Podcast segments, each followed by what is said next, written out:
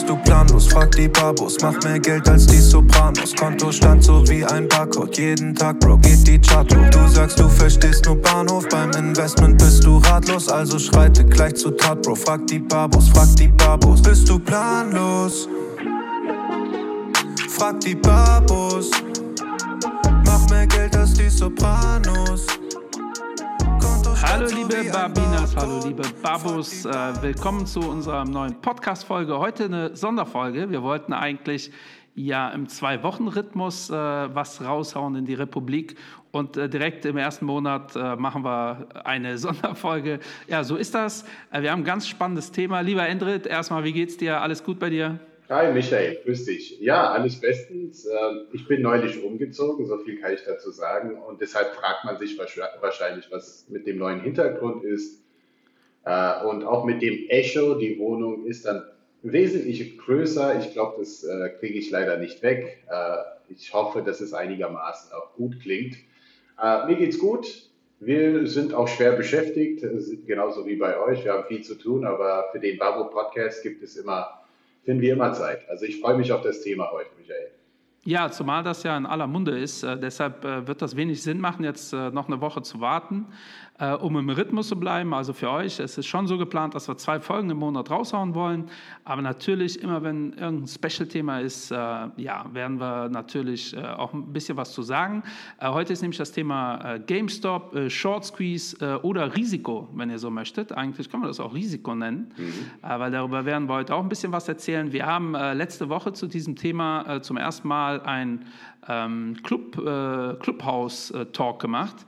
Äh, hier schon mal Shoutout, äh, war großartig. Ähm, ich hätte nicht gedacht, dass das erste Mal ist, was gemacht haben. Ich hätte nicht gedacht, dass das so einfach zu organisieren ist, äh, dass das auch so tiefgründig ist. Äh, da haben schon einige Babus und Babinas mitgemacht und äh, die Fragen waren wirklich tiefgründig. Ähm, daher schon ganz großen Respekt. Ähm, ja, und das Thema ist ja gerade überall. In der Bild gibt es dazu Artikel. Überall, Endrit, willst du mal unsere Zuhörer aufklären? Was ist das eigentlich, was da gerade so los ist? Ja, was da gerade so los ist, ist vielmehr das Thema Angst und Gier. Und ich habe ja in meinem englischen Podcast auch gesagt, momentan erleben wir zwei Sachen Sachen und das führt auch dazu, dass viele Menschen gerade bereit sind, eigentlich jeden Scheiß zu kaufen, solange sie glauben, dass sie damit äh, das Zehnfache an Gewinn machen werden. Aber ich glaube auch, das Zehnfache ist zu, zu wenig mittlerweile. Man will 1000 Prozent Gewinn machen. Äh, 10.000 Prozent meine ich natürlich. Ich wollte gerade sagen, äh, 1000 Prozent ist das Zehnfache, klar. genau. Und, äh, aber, Test. Test für die Zuhörer. Ey, was, was mit dem los? Äh, ja. Ich bin ja natürlich etwas müde in letzter Zeit wegen dem Umzug. Also es sei mir äh, entschuldigt an der Stelle, falls irgendwelche äh, blöde Sprüche rauskommen. Aber was da passiert, ist viel das Thema Gier. Ne? Also, und Angst auf der anderen Seite, dass man auch etwas verpasst. Ne? Dass, wenn ich jetzt auf diesem Zug nicht draufspringe, dass ich jetzt die 500 Prozent, 1000 Prozent Gewinn nicht mitgenommen habe, bei GameStop beispielsweise. Denn was bei GameStop passiert ist, ist ausgelöst worden von einer Gruppe auf Reddit. Das ist eine Online-Plattform, so, ein Forum, wenn man so will, wo äh, einige Millionen Menschen mittlerweile unterwegs sind und sie unterhalten sich zu den verschiedensten äh, Themen und ein Thema war, wir wollen den bösen Hedgefonds äh, das zurückzahlen, was die dann quasi mit uns machen, denn am Ende des Tages, egal ob es eine Krise gibt, egal was am, äh, auf der Welt passiert, irgendwie sind die Hedgefondsmanager immer die Gewinner äh, des, des, äh, des Ganzen. Und äh, so haben sich einige, ich, ich nenne sie mal, oder du hast sie Internet-Kids genannt. Äh, ja. Es sind Kleinanleger, aber vielleicht auch doch nicht so kleine ähm, Kleinanleger äh, zusammengetan. Ich glaube, ähm, diese Gruppe heißt R Wall Street Bets auf Reddit ja. und sie haben um die zwei Millionen Followers. Und sie haben alle fleißig GameStop gekauft, weil diese Aktie von äh, einem Hedgefonds namens Melvin Capital auch geschortet wird. Und äh, damit waren sie nicht so einverstanden und es gab eine schöne Rede oder ein schönes, ein schönes Brief dazu und äh, hat auch vielen emotional abgeholt, wo alle dachten, es macht jetzt auch Sinn, diese Aktie zu kaufen. Und daraus ist ein Short Squeeze und darauf können wir auch gleich eingehen, dann quasi entstanden, warum die äh, ganzen Hedgefonds dann doch in Panik geraten sind und doch zum Teil auch gerettet äh, werden mussten. Also ich habe jetzt äh, vieles äh, auf einmal zusammengefasst, aber vielleicht fangen wir mit dem, äh, mit dem ersten Topic an. Ähm, ja, das sind ja Themen, die wir heute thematisieren. Also sonst haben wir ja kein Thema. Ja. Erstmal äh, möchte ich direkt einhaken, ein Thema Angst und Gier. Das sind so die Emotionen, die die Börse übrigens immer leiten. Ne? Wir haben ja, äh, das ist ja das Schöne, wir haben ja jetzt, äh, das ist jetzt unsere 26. Folge. Wir haben ja zu fast jedem Thema etwas, wo wir auf irgendwie alte Folgen verweisen können. Ähm, und das Thema Behavioral Finance, äh, das dreht sich ja sehr stark darum, wie legen wir eigentlich wie an. Und das ist gerade ein sehr schönes Beispiel, äh, wie die menschliche Psyche funktioniert. Übrigens schon seit Tausenden von Jahren, äh, weil eigentlich gibt es jetzt in, in diesem Szenario nur eine Sache meiner Meinung nach, die neu ist, auf die werde ich gleich auch noch zu sprechen kommen. Alles andere haben wir tatsächlich schon tausende Male gesehen. Ja? Auch äh, äh, dieses Thema Angst und Gier, äh, ein Psychologe hat mir mal gesagt, nachdem ich das äh, in einem Meeting mal so rausgehauen habe oder so einem Endkundenmeeting, dann äh, kam er danach zu mir und meinte so äh, als Korrektur, Korrektur zu, zu deinem Vortrag. Angst und Gier ist eigentlich eine sehr ähnliche Emotion. Ähm, die, eigentlich kann man auch sagen, dass das dasselbe ist. Das ist wie äh, Liebe und Hass. Ja? Man sagt immer, das Gegenteil von Liebe ist Hass. Und dann äh, äh Gegenteil von Liebe ist aber wohl eher Gleichgültigkeit, äh, weil Angst, äh, äh, Hass und Liebe auch sehr nah beieinander sind. Mhm. Ähm, und die Angst ist, äh, vor allem an der Börse, ist, äh, die Angst ist eher was verpassen. Ja? Also auch da, Fear of Missing Out hat man schon gehört, diese Gier, äh, mich interessiert das eigentlich nicht, aber wenn alle anderen damit verdienen, möchte ich auch. Ja? Das kennt man ja auch umgekehrt. Ähm, ich habe letztens meinen mein, mein Sohn bei seinem Corona-Freund abgeholt, sonntags abends, und da ist vor der Wohnung ist so eine Wäscherei, wo sonntags abends natürlich keiner ist, also habe ich da drauf geparkt. Ja? Und was heißt geparkt? Zehn Minuten gestanden dann stehe ich in mein Auto und dann äh, war da so ein Zettel äh, dran, ne? äh, Computer geschrieben, also nichts Spontanes mit hier parkt ein rücksichtsloser Mensch, tralala, tralala, tralala. Und dann habe ich den gefragt, da die Anwohner, gehört dem die Wäscherei hier, den Anwohnern? Nö. Ja, also das ist dieses klassische, wenn ich da nicht parken darf, darf mhm. da gar keiner parken. Ja? Und deshalb schreibe ich dir da so einen bösen Zettel. Ähm, so ähnlich ist es in der Börse letztendlich auch. Und wir haben hier ein ganz krasses Phänomen. Ähm, da haben sich wirklich so ein paar, äh, ja, so eine Internetjungs haben gesagt, so diese blöden äh, Hedgefonds, das ist auch gerade so ein bisschen unisono ja, äh, die, die Stimmung an den Märkten. Ja, das äh, äh, finde ich krass.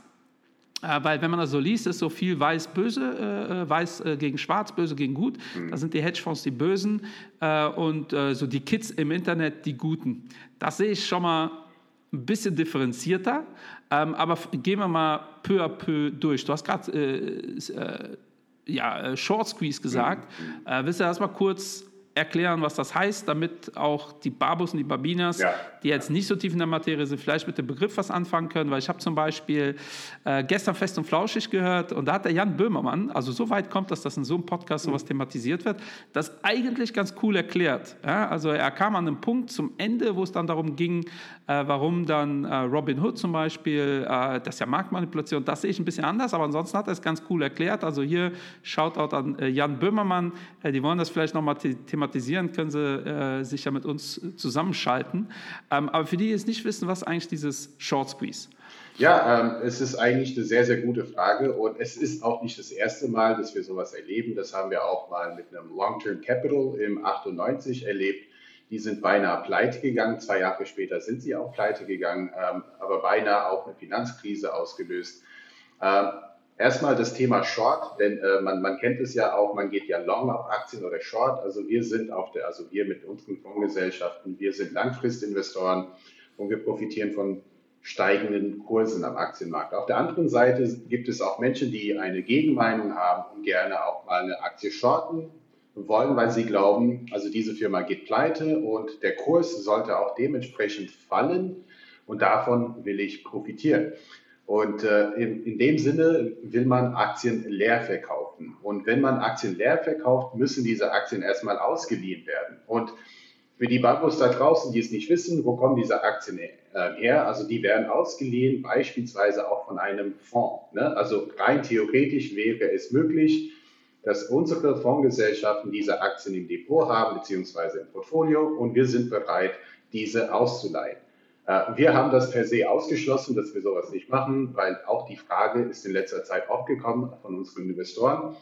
Und dann die Person, die diese Aktien dann quasi ausgeliehen hat, verkauft sie dann auch weiter, um sie später dann halt wieder zu kaufen zu einem günstigeren äh, beziehungsweise zu einem teuren Kurs. Und so hat man dann quasi ähm, davon profitiert. Also einfach ja. mal ganz banal, ganz äh, blöd erklärt, so einfach wie möglich. Nee, das äh, finde ich ziemlich gut. Äh, das ist er, äh, erstmal übrigens kein Short Squeeze, sondern einfach nur äh, Leerverkauf. Genau, das wäre erstmal äh, der, der Leerverkauf. Genau, also für die, die sagen, es geht mir zu schnell, hört euch die Folge Derivate an. Da gehen wir, glaube ich, relativ ausführlich auf so Themen ein, auch wie das alles geht, weil in dem Kontext wird ja auch immer wieder, äh, Leerverkauf muss verboten werden. Also es gibt noch äh, zig andere Möglichkeiten, äh, auf Kurse zu spekulieren. Äh, für denjenigen, der das macht, ist das äh, Charmante an der Nummer, in dem Moment, wo ich mir die Aktie leihe und die verkaufe, erzeuge ich ja automatisch Verkaufsdruck. Mhm. Ja, also äh, Angebot und Nachfrage, bestimmter Preis und ich kaufe, ich leihe mir ganz viele Aktien. Das fällt ja erstmal nicht auf, weil es ja kein Kauf und Verkauf und dann verkaufe ich diese Aktien muss die zu einem späteren Zeitpunkt natürlich zurückkaufen und zurückgeben. Aber in dem Moment, wo ich sie verkaufe, fällt der Preis. Und das ist das, was ganz viele bei Hedgefonds natürlich kritisieren, äh, weil die das, A, wird das veröffentlicht logischerweise, B, viele auch aggressiv kommunizieren. Und da ist das Argument, das ist ja so ein bisschen Marktmanipulation. Ja, und da, darüber, äh, da bin ich übrigens voll dabei bei den äh, Leuten, die das kritisieren. Das kann man natürlich ähm, wirklich mal in den Raum werfen oder in den Ring werfen, weil wir sehen das momentan, dass äh, auch in dieser Phase äh, die Menschen extrem auf Nachrichten reagieren, die von gewissen Persönlichkeiten oder Institutionen kommen. Mhm. Ja? Ähm, Elon Musk hat ja einfach nur bei Twitter in sein Profil äh, Bitcoin eingetragen und schon ist die, der Kurs kurzfristig um ja. 10% gestiegen. Elon Musk hatte ja schon ein paar Themen mit äh, Marktmanipulation. Und da gibt es genug Leute, die sagen, so, das ist ja total verwerflich.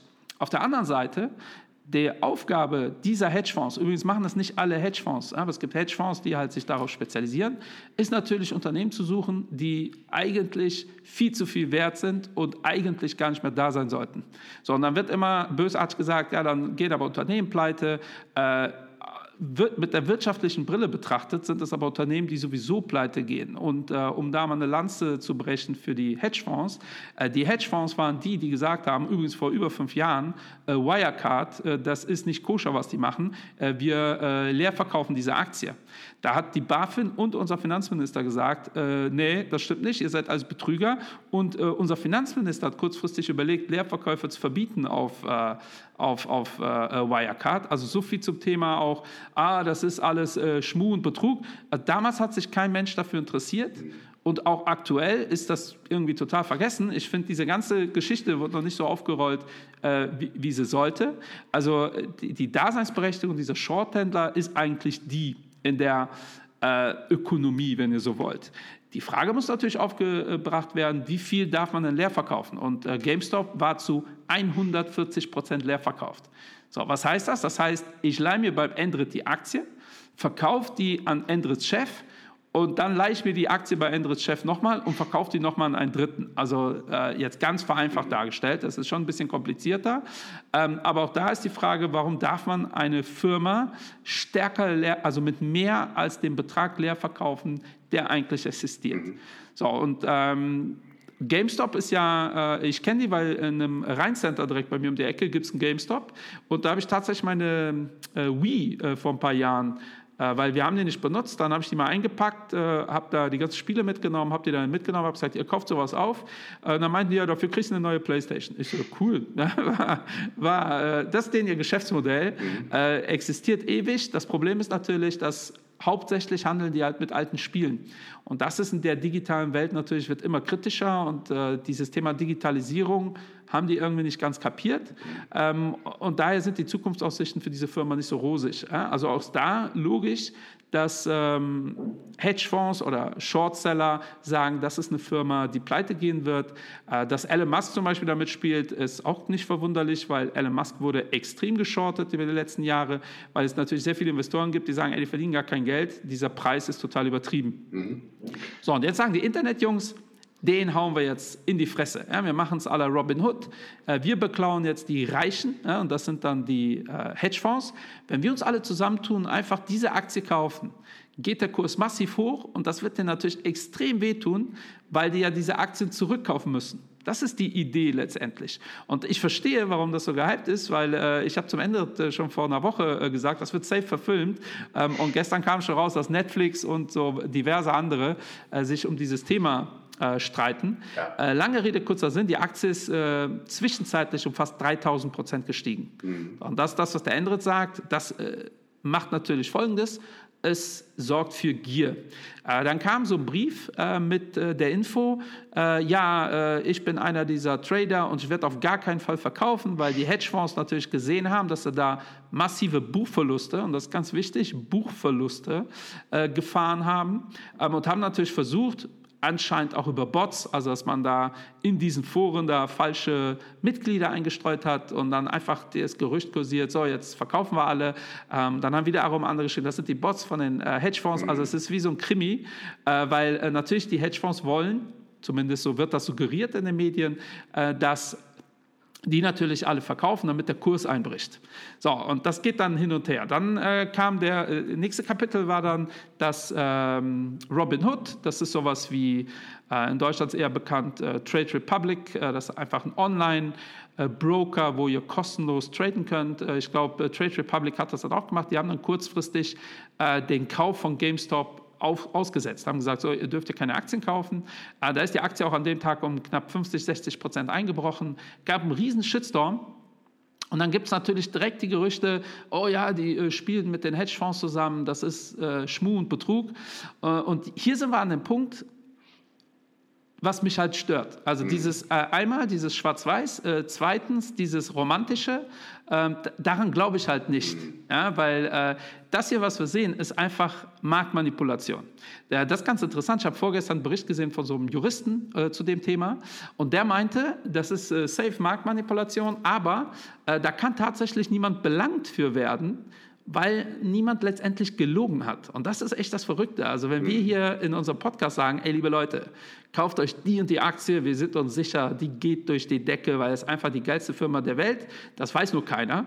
Ähm, und wir haben natürlich die Aktien in unseren Portfolien und dann steigt die und wir gehen raus, dann kommen wir ins Gefängnis. Also da ist wirklich die Gesetzgebung total safe und easy. Aber wenn wir sagen, ey Leute, kauft man die und die Aktie aus Spaß, Einfach nur, damit Endrit und ich reich werden. Ja, weil äh, mit dem Podcast, wir kriegen kein Geld von Spotify, äh, auch das, keine Ahnung warum, aber falls ihr euch das fragt, äh, die Zahlen, die wir immer raushauen, ja, wir haben 110, 120, das ist, weil wir es cool finden. Ja, aber Spotify zahlt im Gegensatz zur Musik bei Podcastern halt kein Geld.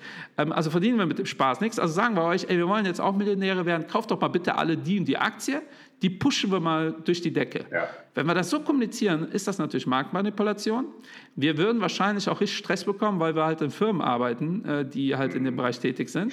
Aber als Privatperson kann man uns nichts, weil wir haben nicht gelogen.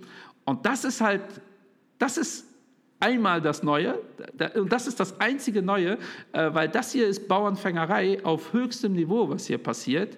Ähm, ich erkläre es gerne auch gleich, äh, weil äh, wenn ihr Wolf of Wall Street den Film so geil findet, finden halt viele, ich finde den Film gar nicht so super, genau das hat John Belfort gemacht.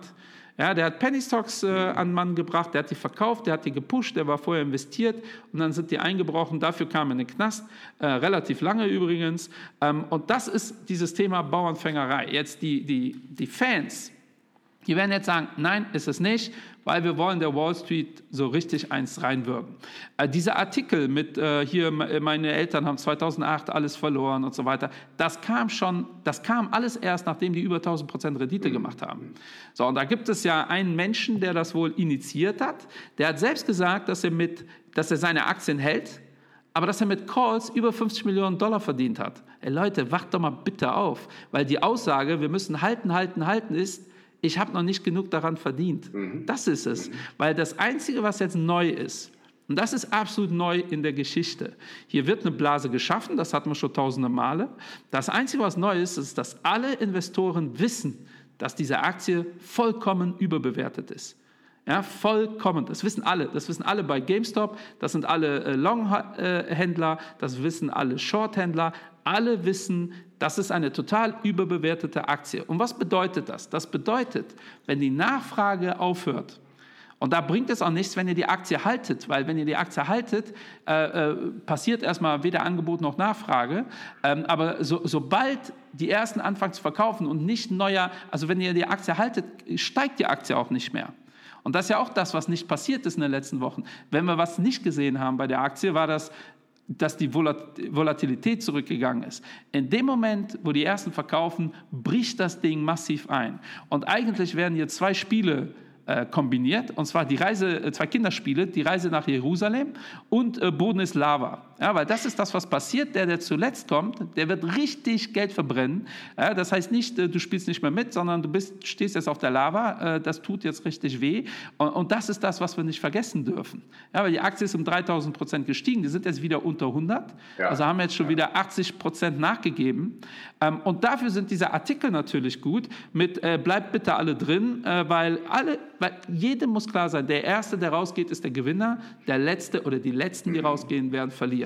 Ja, so, also, und, ähm, ich kann da gerne auch ein Beispiel aus meinem äh, Privatleben geben. Ähm, als ich noch in Albanien gewohnt habe, bevor wir dann in die USA gegangen sind, da habe ich dann ähm, ein, ein Schneeballsystem, ein Ponzi-System äh, erlebt, was ja über das ganze Land äh, stattgefunden hat in Albanien. Das war im äh, Jahr 97, wo dann, ähm, oder man nennt sie auch Pyramid Schemes, ne? Wo man einfach irgendwelche Aktien gekauft hat. Und damals war es wirklich nur mit Papier, es war ein Wertpapier in der Tat. Äh, man wusste auch nicht, was diese Firmen machen.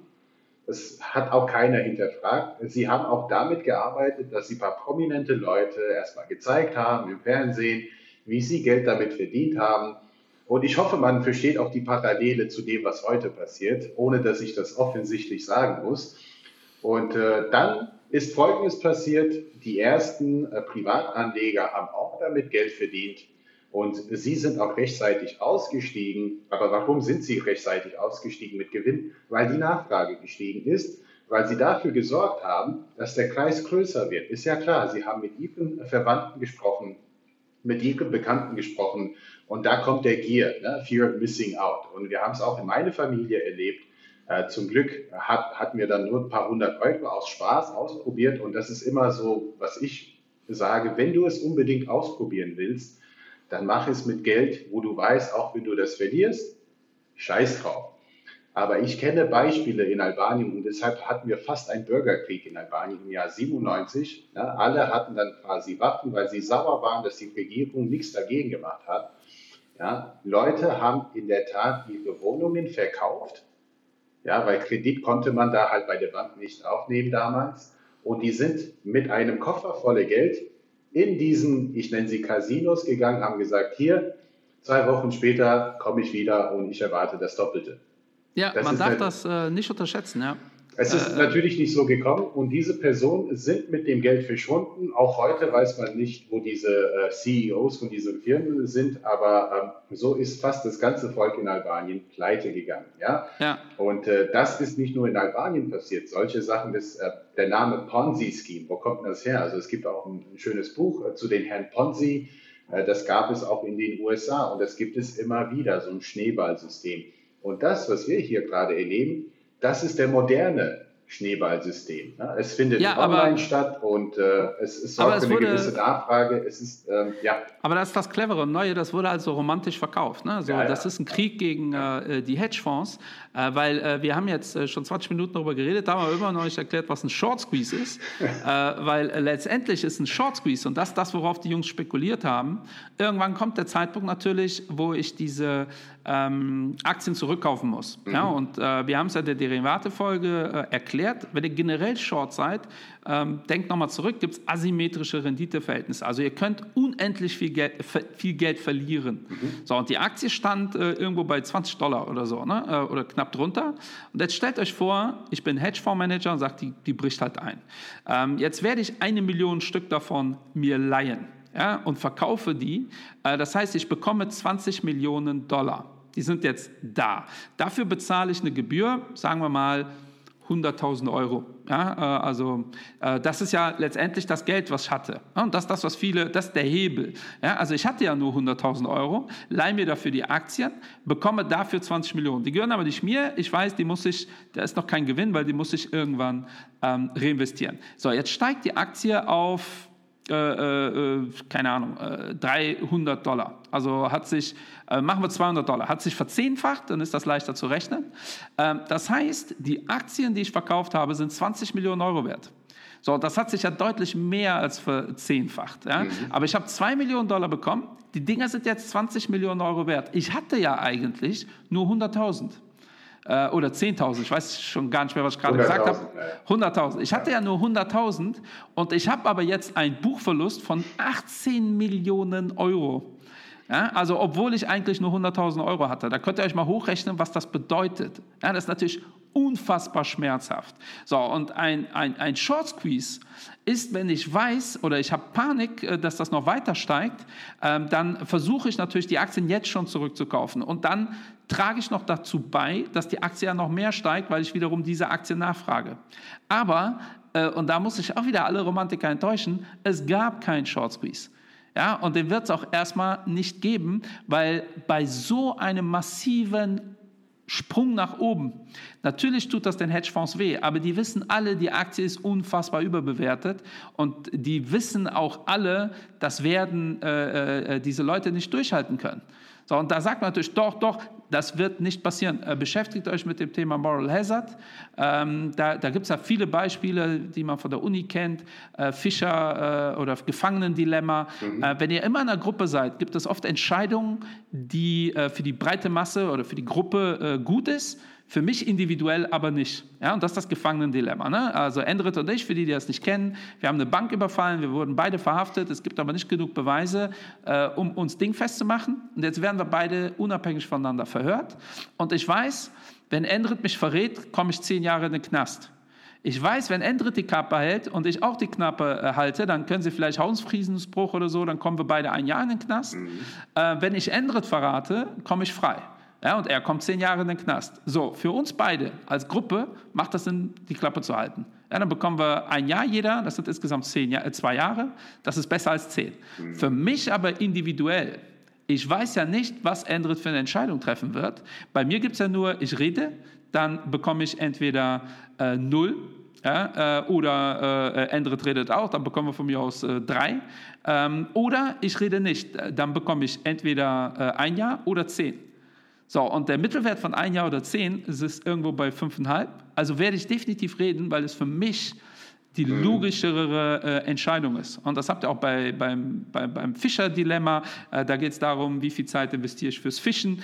Ähm, und deshalb wird eine große Gruppe immer erstmal seine individuellen äh, äh Situationen sich anschauen. Und wäre ich einer dieser Investoren, würde ich auch sagen, ja schön, dass ihr so tolle E-Mails schreibt. Ich habe aber jetzt hier, keine Ahnung, 200.000 Euro eine halbe Million, eine Million Euro und ja. ich weiß, wenn die Gruppe mich verarscht, dann ist das Geld weg und ich muss nur auf den Knopf drücken, dann habe ich die Million Euro kassiert. Ähm, und das wissen auch die Hedgefonds, ja, weil äh, ich glaube, in der Derivate-Folge haben wir den Begriff äh, Hexensabbat erklärt. Mhm. Äh, Hexensabbat ist äh, der dritte Freitag im dritten oder am Ende des Quartals. Also am, äh, im März, der dritte Freitag, das ist der Hexensabbat. Das sind die Tage, wo mehr Volatilität sind, weil in der Regel solche Wertpapiere auslaufen. So, und wir haben Ende Januar. Ja, also äh, ist momentan gar nicht so ein großes Thema.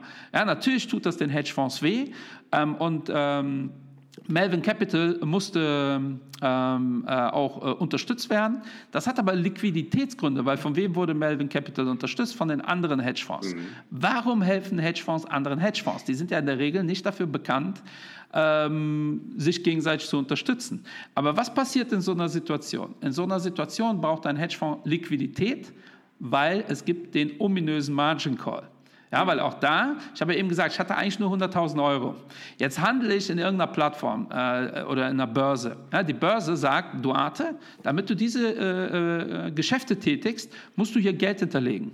Ja, also lege ich da, hinterlege ich da 100.000 Euro und es ist cool. Ja, und die Börse guckt sich das an, schaut jeden Tag, sind deine Geschäfte cool oder nicht so cool?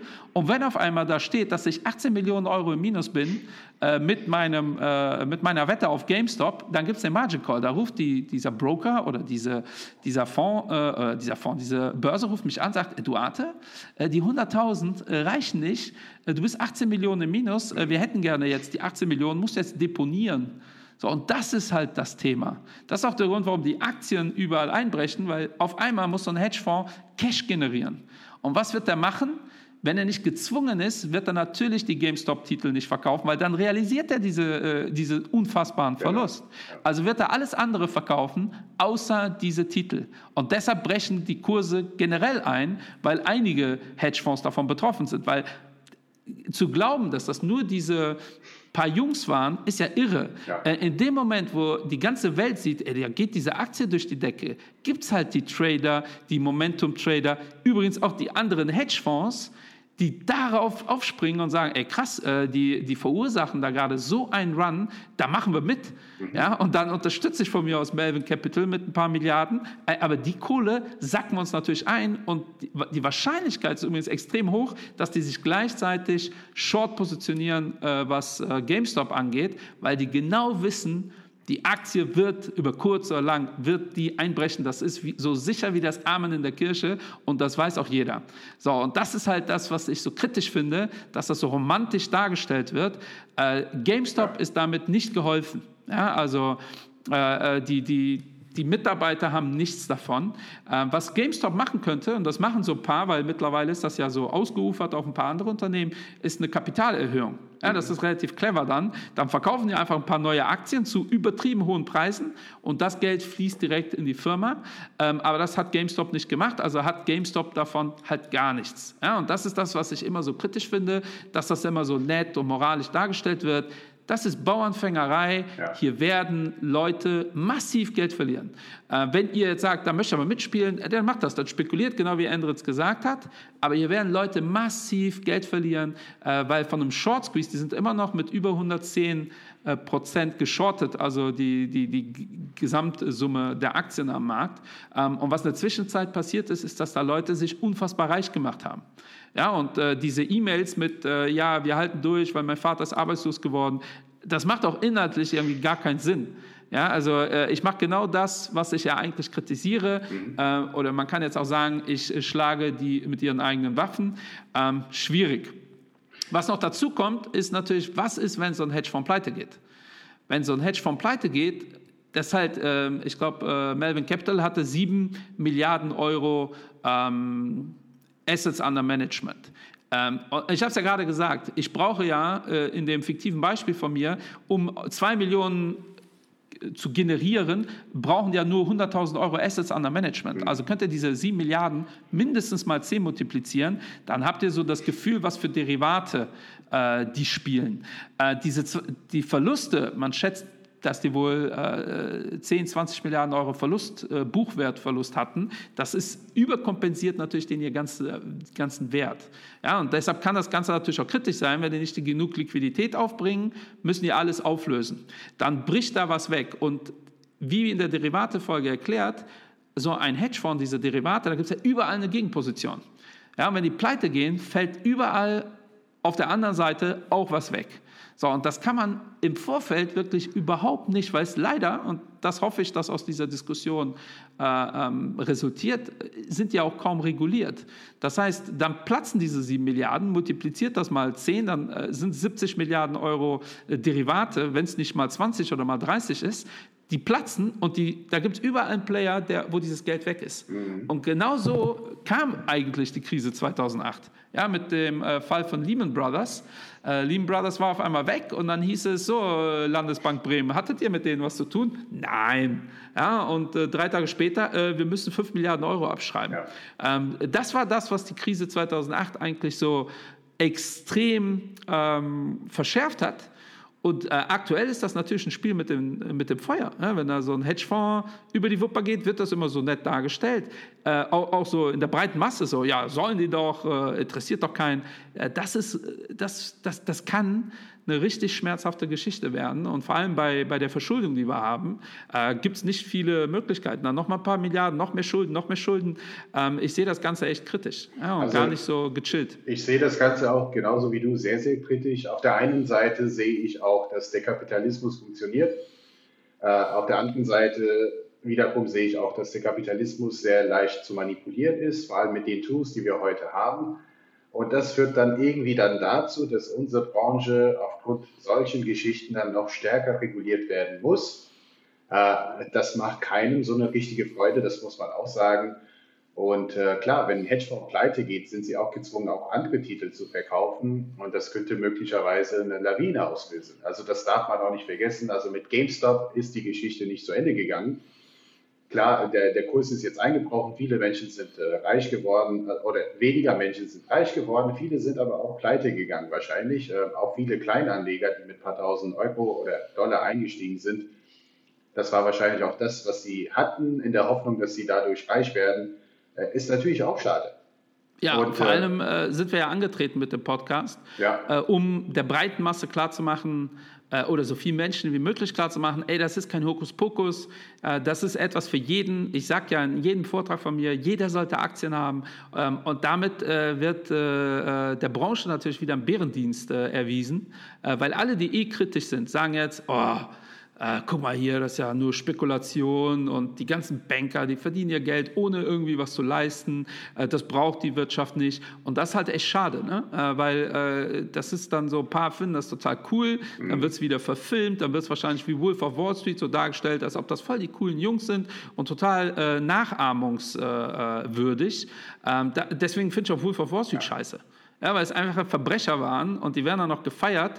Ähm, und ich weiß, vor ein paar Jahren war Jordan Belfort bei, äh, beim Fondkongress in Mannheim. Ja. Also das habe ich boykottiert. Ich bin da nicht reingegangen, weil ich sage, das kann doch nicht sein, dass der hier eine Viertelmillion Euro bekommt dafür, dass er hier erzählt, was er für ein toller Typ ist. Und der hat einfach Leute beschissen. Ja, also das kann ich mit meiner, mit meiner moralischen Wertevorstellung äh, einfach nicht vereinbaren. Ähm, und das heißt übrigens nicht, dass wir Hedgefonds cool finden. Also ich finde vieles, was Hedgefonds machen, eine Katastrophe.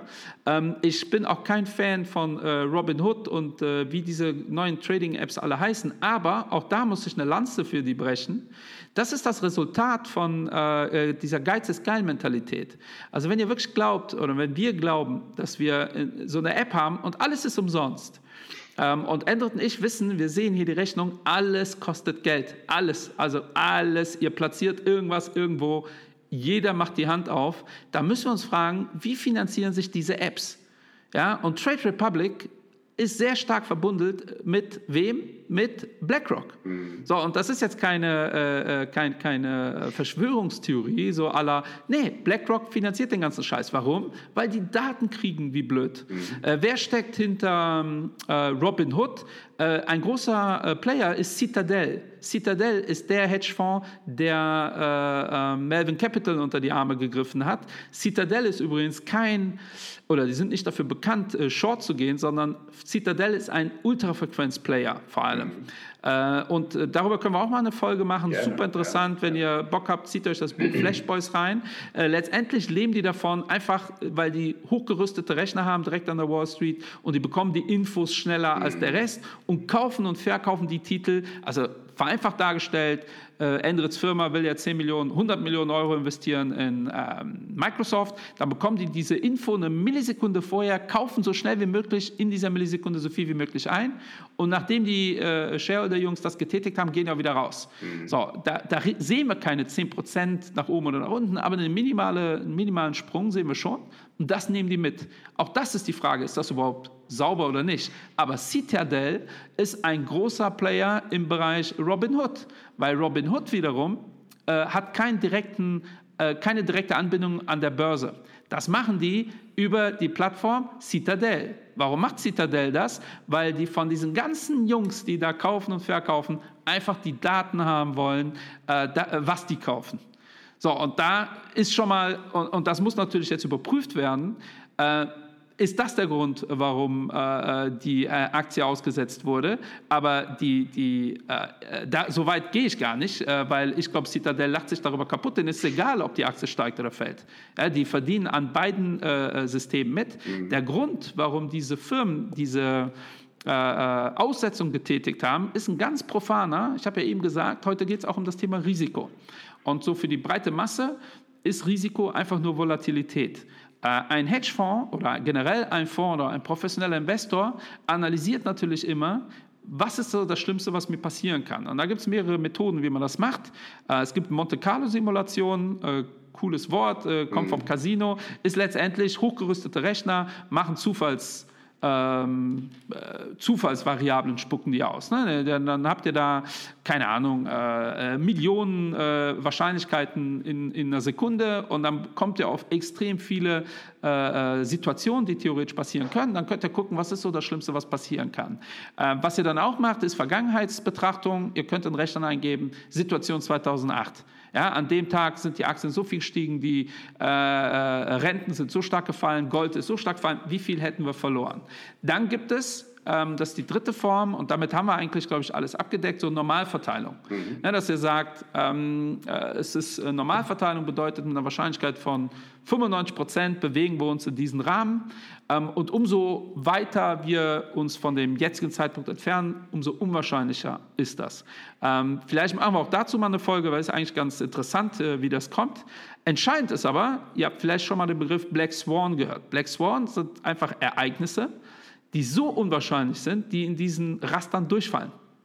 Und jetzt hatten wir, das ist so ein Black Swan. Mhm. Ja, weil äh, wenn ihr euch die Vergangenheit anschaut, wenn ihr euch äh, irgendwelche Zufallsvariablen, die Wahrscheinlichkeit, dass da einfach so ein paar Internet-Kids eine mehr oder minder pleite gegangene Firma um 3000 Prozent steigen lassen, ist halt gering. So, und jetzt kommen wir zum Thema ähm, von diesen Apps. Die sind halt Market Maker. Den ihr Job ist es, einen Käufer und einen Verkäufer zu kaufen. Und auch die müssen gewisse Sicherheiten hinterlegen, weil natürlich in dem Moment, wo die sagen, ja, Michael, du kriegst die BMW-Aktie für diesen Preis, übernehmen die letztendlich die Garantie, dass ich diese Aktie auch dafür bekomme. Und da liegen halt dann schon zwei, drei Sekunden oder vielleicht auch Minuten dazwischen, bis ein Käufer die Aktie gekauft hat. Und die sorgen dafür, dass halt ja, äh, damit verdienen ja auch ihr Geld übrigens. Ne? Es kann mal gut aussehen, mhm. schlecht aussehen.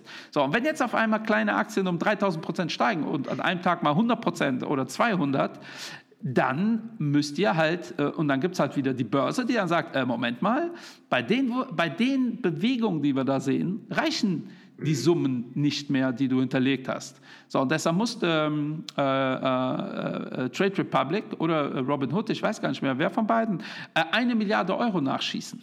Ja, äh, die mussten eine Milliarde Euro, und das ist für Startups natürlich nicht ohne, ja, weil die haben in der Regel nicht eine Milliarde da so rumliegen.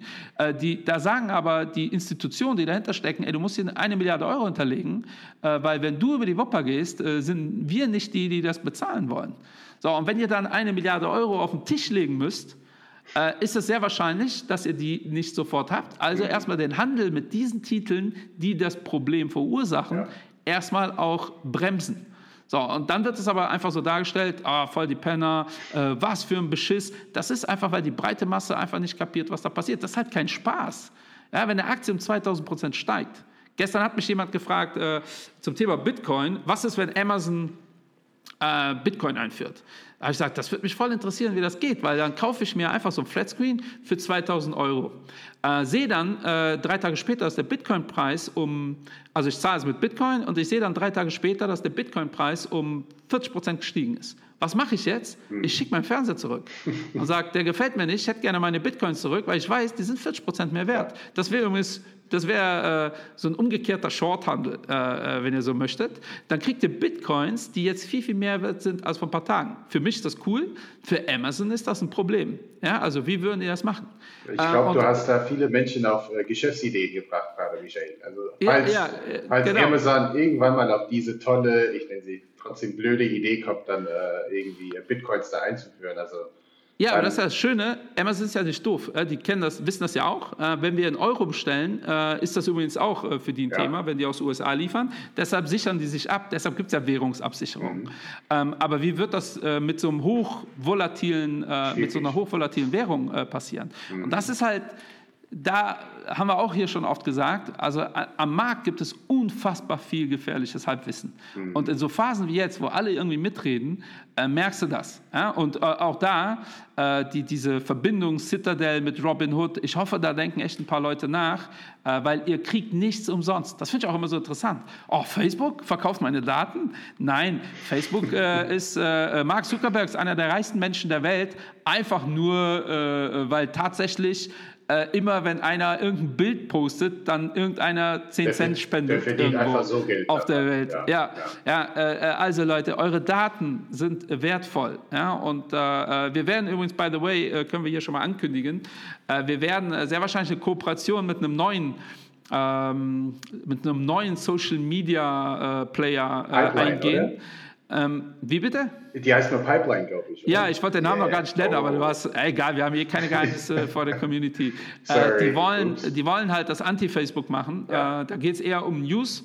Ähm, und da wird euch automatisch immer eine Gegenposition aufgezeigt. Und das fanden wir natürlich direkt total interessant, äh, äh die, diese Idee generell. Äh, und da werden wir wahrscheinlich so als Investment ähm, äh, Instanz, Babos äh, mitspielen. Äh, also es ist äh, weit äh, fortgeschritten. Ähm, aber ey, das wünsche ich mir und uns.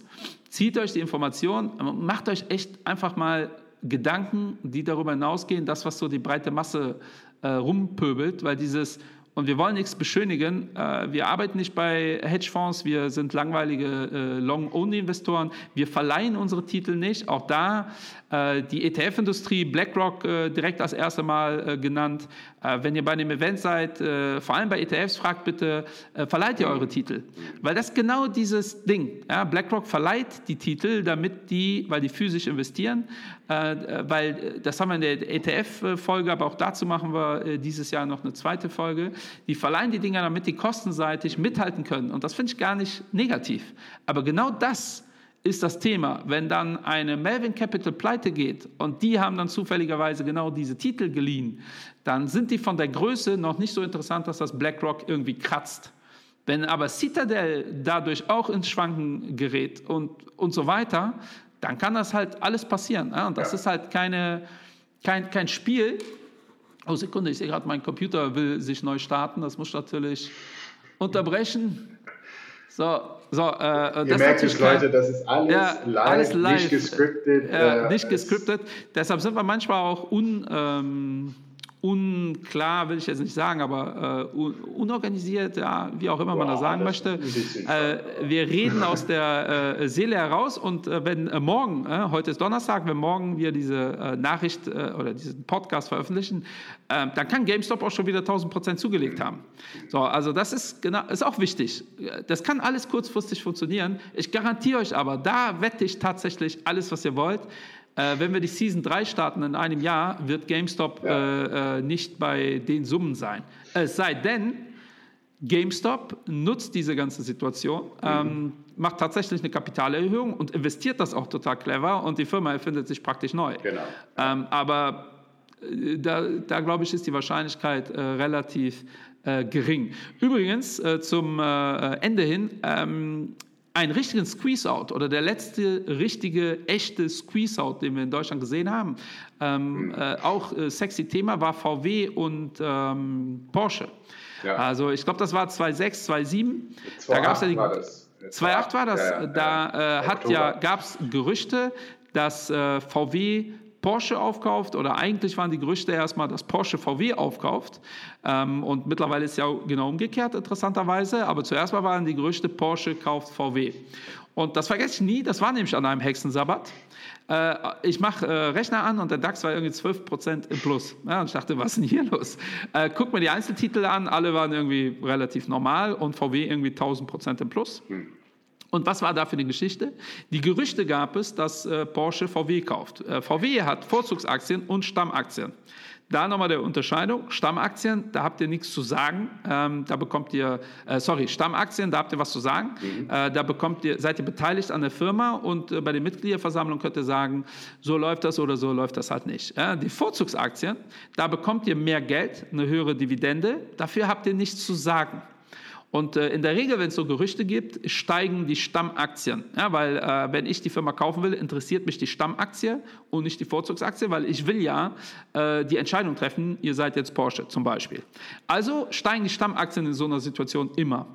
Aber langfristig müssen die Vorzugsaktien mehr wert sein als die Stammaktien, weil der Wert einer Aktie ist ja immer die Erwartung für die Zukunft. Und die Vorzugsaktie ist per Definition, da gibt es halt ein bisschen mehr Cash, also muss die Vorzugsaktie mehr wert sein. So, und in dem Jahr 2008 hat sich das natürlich gedreht. Die Stammaktie war mehr wert als die Vorzugsaktie, also bis hier normal.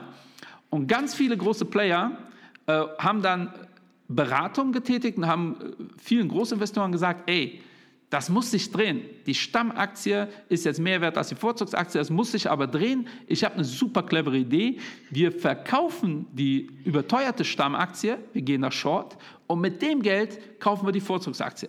Damit musst du gar kein Geld investieren und irgendwann dreht sich das wieder, dann machen wir es wieder äh, auf und dann hast du Geld verdient ohne Ende. So, das Verrückte ist, guckt euch heute diese zwei Aktien an, die Strategie ist aufgegangen. Also es hat sich wieder gedreht. Hättet ihr das lang genug durchgezogen, wäre alles cool. Das Problem ist, an einem Hexensabbat hat Porsche gesagt, wir haben, äh, ich glaube, 60 Prozent der äh, VW-Aktien. Die gehören uns. Mhm. Ja, wir haben die über Optionen gekauft, äh, der VW-Stammaktien äh, übrigens. Ähm, und auf einmal war klar, ähm, zu dem Zeitpunkt waren, äh, äh ich glaube, 35 Prozent der äh, Stammaktien in äh, Familienbesitz und in institutionellen Händen. Ähm, das sind Leute, die können zwar verkaufen, aber nicht einfach auf den Knopf drücken. Das muss wirklich angemeldet werden. Also lange Rede, kurzer Sinn, das dauert Zeit. Mhm. also ist dem Markt auf einmal klar, krass, 95 Prozent der VW-Stammaktien sind gerade mal weg.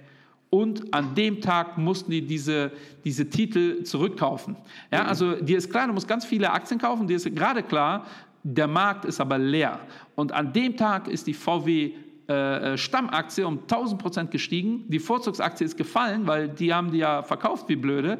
Ähm, und es gab halt einfach keine Käufer. Mhm. Äh, das Interessante ist, äh Porsche hat dann an dem Nachmittag gesagt, krass, was hier los ist.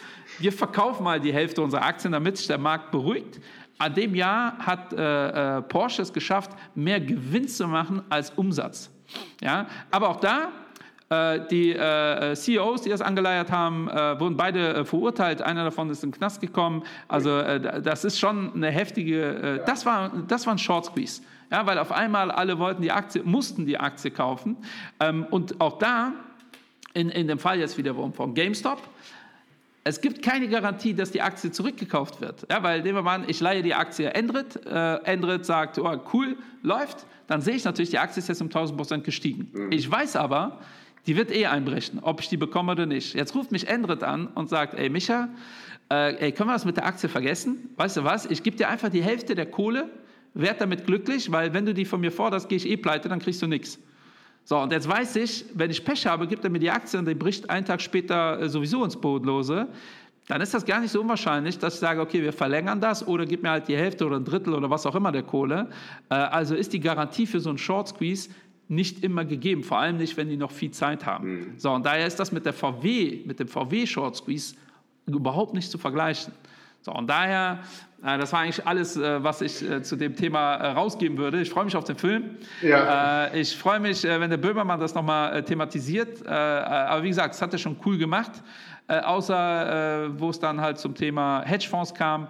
Dann wird das halt wie so, sonst auch, oh ja, das wird nämlich so dargestellt, als ob die Hedgefonds das der kleinen den, den, Endanlegern ja verbieten wollen, das zu machen, was die auch machen. Mhm. Ähm, und das ist halt nicht ganz richtig, äh, wobei da natürlich die Verbindung Citadel mit Robinhood und ähm, das sage ich auch seit Jahren, vor allem in Amerika ist das USO, dass ein Hedgefondsmanager short geht und dann direkt ein Interview gibt, äh, so nach dem Motto, das sind voll die Betrüger.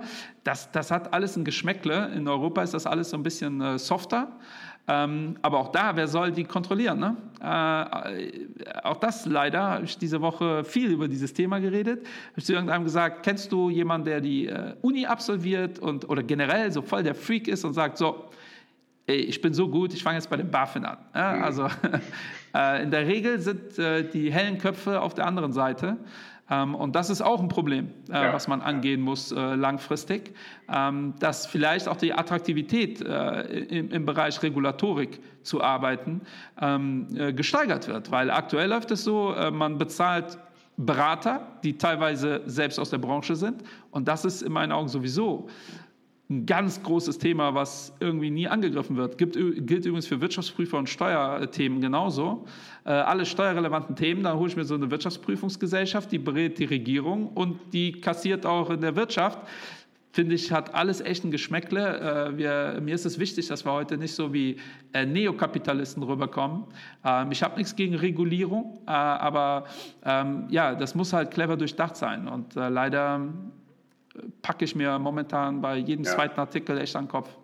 Ja, ich glaube, leider kommt da eine harte Regulierung dadurch, wenn es überhaupt einen äh, Weg geben sollte. Denn ich frage mich, wie, wie will man das äh, unterbinden? Äh, letztendlich sind diese Kleinanleger über ihre Foren freie Menschen und wenn sie das machen wollen, dann können sie das eben machen. Ähm, es ist keine einzige Person, wo du Beispiel, beispielsweise eine Persönlichkeit siehst, der steht da vorne, hat ganz klares Interesse, dass er sagt, ich mit meinem Hedgefonds ähm, bin dafür, dass wir das machen. Also kommt jetzt alle zusammen, zwei Millionen Menschen, gut, dann könntest du diese Person unterbinden und damit ist die Bewegung wahrscheinlich auch äh, ausgestorben. Aber was da gerade passiert, ich glaube, es kommt noch viel mehr auf uns. Äh, ich werde mich stark aus dem Fenster lehnen und sagen, die Regulierung, die kommen wird, wird eine blöde, pauschale Regulierung sein, die uns allen höchstwahrscheinlich äh, ja, äh, falsch treffen wird und äh, hat wahrscheinlich mit der echten Sache, was passiert ist, nichts zu tun. Ähm, es ist schade, am Ende des Tages sollten wir vielleicht eine Gegenbewegung auslösen, denn wir haben eine gewisse Community. Die Bewegung ist ganz einfach, investieren statt spekulieren. Und wenn man spekulieren möchte, dann sollte, sollte das man auch bewusst ja, machen und es sollte einem bewusst sein, dass ich damit auch Geld verlieren kann. Aber wenn man investiert, muss man seine Hausaufgaben machen und nicht einfach am Ende des Tages sagen, ja, äh, ich lege da mein Geld an und äh, ich weiß, ich weiß nicht, was mit meinem Geld passiert. Also das bedeutet Podcasts hören, Bücher lesen, äh, hin und wieder bei einem Investmentvortrag teilnehmen. Also es gibt da viele Möglichkeiten und das ist wirklich sehr, sehr naiv, so zu denken und zu glauben, dass man auch innerhalb von ein paar Jahren schnell reich wird. Vielleicht passiert das bei gewissen Menschen, aber da ist viel mehr Glück als irgendwie sonst was anderes. Aber der Vermögensaufbau passiert über den langen Zeitraum. Also Zeit, Time is your friend, Timing ist naja, eben nicht dein, dein, dein Freund sozusagen. Ja, ja, ich hoffe auch, dass der Markt da so ein bisschen selbst reguliert, weil äh, durch Bildung, also investiert in euch selbst, äh, bildet euch, äh, weil wir haben es jetzt gesehen mit Silber, ne? Äh, mhm. Da hat die Community mich auch äh, darauf hingewiesen, ich habe das gepostet, vor drei Tagen war in der Reddit-Community so, Silber ist total underrated und wird auch so krass geschortet, was übrigens auch stimmt, mhm. lass uns Silber kaufen. Ähm, und dann haben wir das gepostet und dann hat einer aus der Community geschrieben, Fake News, Reddit schreibt, das sind Bots, die ähm, von Hedgefonds letztendlich initiiert sind. Ähm, und das ist halt das Ding, das kann man halt nicht steuern. Da habe ich auch geschrieben, was heißt Fake News? Das kommt halt aus dieser Community. Dass die Community dann jetzt sagt, da stehen wir aber nicht als Community hinter. Das ist ja auch wieder so eine relative Geschichte. Aber dass prinzipiell es heutzutage möglich ist, einfach irgendwelche Gerüchte zu streuen und das, da sind ja alle Scammer der letzten 100 Jahre, denken sich, fuck, wäre ich heute mal äh, aktiv gewesen. Ja? Also Jordan Belfort äh, mit äh, Wolf of Wall Street, wenn der denkt, ey, bei den Möglichkeiten, die wir heute haben, ähm, dann äh, könnte ich ja viel, viel mehr Patte machen. Und das ist das, was ich an euch appelliere. Ey, schaltet euer Hirn ein, holt euch die Informationen, seid generell nie fundamental in eurer Meinung.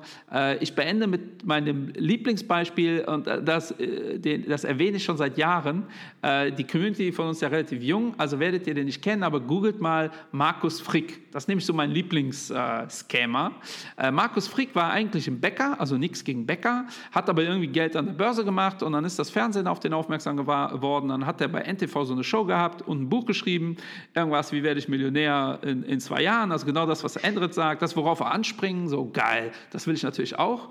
Ähm, und dann hat er immer ganz tolle Reden geschwungen, hat gesagt, abonniert bitte meine, meinen Newsletter, da kriegt ihr immer so heiße Tipps. So, was hat er gemacht? Ganz klassisch, kauft die in die Aktie, war investiert, die Aktie geht hoch, er geht raus, die Aktie bricht ein, so. Äh, wurde verhaftet, Insiderhandel, hat, glaube ich, drei Jahre bekommen, ein Jahr auf Bewährung, äh, nach einem Jahr ist er auf Bewährung raus, äh, hat dann seine Community angeschrieben, hat gesagt, liebe Leute, ich bin geläutert, das war natürlich scheiße, tut mir leid, aber ich habe einen ganz heißen Tipp für euch. Guckt euch diese Aktie an. Und dann hat er das kackendreist ein zweites Mal durchgezogen. Exakt dasselbe. Und das hat funktioniert. Mhm. Ey, ganz ehrlich, da würde ich als Richter sagen, jeder, der klagt, ey, tut mir leid, bist du selbst schuld. Genau. Ich würde den auch nicht mehr verknacken. Ich würde sagen, ey, wenn die Leute so dumm sind ja, und zweimal auf denselben Scheiß reinfallen, äh, äh, äh, da kenne ich ja Hunde, die cleverer sind. Ja? Äh, da machst du einmal, äh, schmeißt einen Stein, dann rennt er noch und beim zweiten Mal sagt er, ja, ja, verarschen kann ich mich selbst. Ja. Ähm, aber die breite Masse ähm, geht halt, und da ist wieder dieses Ding, Gier, ne? Mhm. Dieses, vielleicht bescheißt er mich, aber wenn nicht, dann werde ich Millionär. Ja. ja und, äh, und, und, genau deswegen spielen wir auch Lotto, ja, weil äh, das ist ja eigentlich auch ein Beschiss. Ja, wenn ihr euch die Zahlen anguckt, wie viele Leute in eurem Umfeld kennt ihr, die Lotto spielen, wie viele mhm. Leute kennt ihr, die Millionär sind. Warum? Weil die Chance 1 zu 180 Millionen sind. Also so viele Menschen könnt ihr gar nicht kennenlernen, dass das wahrscheinlich ist, dass ihr einen Lotto-Millionär in eurem Umfeld habt. Wobei, darf äh, ich was dazu sagen, Michael? Bitte. Ähm, der letzte oder das letzte Lotto in den USA war knapp eine Milliarde, glaube ich. Also wurde jetzt äh, eine Rekordzahl ähm, gewonnen und äh, die Person, die in den USA gewonnen hat, war aus meiner Stadt in Novi, Michigan. Und dieses Lotto-Ticket wurde halt bei dem Kroger gekauft, wo ich regelmäßig auch shoppen war und Grocery Shopping gemacht habe. Also so klein ist die Welt und ich dachte so, fuck, wer könnte ja. das sein? Also. Ja, schon, äh, schon lustig, weil genauso funktioniert das ja, ne? genau mit solchen Stories. Äh, das äh, spricht unserem Gehirn halt was an, ne? das finden wir ja positiv und ich habe auch nichts gegen Lotto spielen. Ne? Spielt Lotto, äh, aber seid euch bewusst, dass, ihr, dass das keine Strategie ist. Ja? Ihr braucht noch eine andere Strategie, äh, um vorzusorgen und wenn das mit dem Lotto äh, funktioniert, dann cool. Äh, aber, aber das ist äh, hochlukrativ, vor allem für den Staat. Mhm. Ja, vor ein paar Jahren gab es ja mal so einen Trend, dass äh, Häusler, Häusle-Verkäufer, bei denen Immobilienmarkt momentan brauchst du das wahrscheinlich gar nicht mehr, die haben ihre Tickets, ihre Häuser verlost. Die haben gesagt, kauft einfach mal... Für 1000 Euro so ein Los, dann könnt ihr meine Villa äh, gewinnen. Die ist 700.000 Euro wert und ich garantiere euch, ich werde nur 100 Tickets verkaufen oder 1000 Tickets oder was auch immer. Äh, damit haben die, die, die, die Häuser zu einem deutlich höheren Preis verkauft bekommen und der Losgewinner denkt, boah, 1 zu 1000, so schlecht ist die Wahrscheinlichkeit ja gar nicht. Aber letztendlich, wenn ich mir sage, ich überlege mir eine Zahl von 1 bis 1000, ändere, hau mal raus, da wirst du auch sagen, ja, das ist äh, irgendwie unwahrscheinlich. Ja. ja. das hat der Staat relativ schnell verboten. Ja, illegales Glücksspiel. Ja, darf man nicht. Ja, weil wenn so einer das darf, dann ist das der Staat. Ja, der mhm. darf das, sonst keiner. Ähm, und, und, dafür, das ist, glaube ich, ein schönes Endwort. Äh, so ähnlich das momentan auch in der Phase. Ich glaube, wir haben alle Begriffe, die so kursieren, haben wir mal äh, thematisiert und rausgeknallt. Äh, schickt uns gerne äh, Feedback dazu. Wir werden äh, die Tage auch sicherlich noch mal auf Clubhouse sein. Uns hat das Spaß gemacht. Wir werden das tendenziell dann immer freitags mal machen. Ähm, wenn ihr da Bock drauf habt, äh, schickt uns eine Mail. Wir können euch auch, glaube ich, einladen. Ich habe das noch nicht ganz kapiert. Irgendwie darf ich nur zwei einladen. Ich habe gefühlt schon zehn eingeladen. Mhm. Ähm, irgendwie funktioniert das. Von meiner Seite war es das.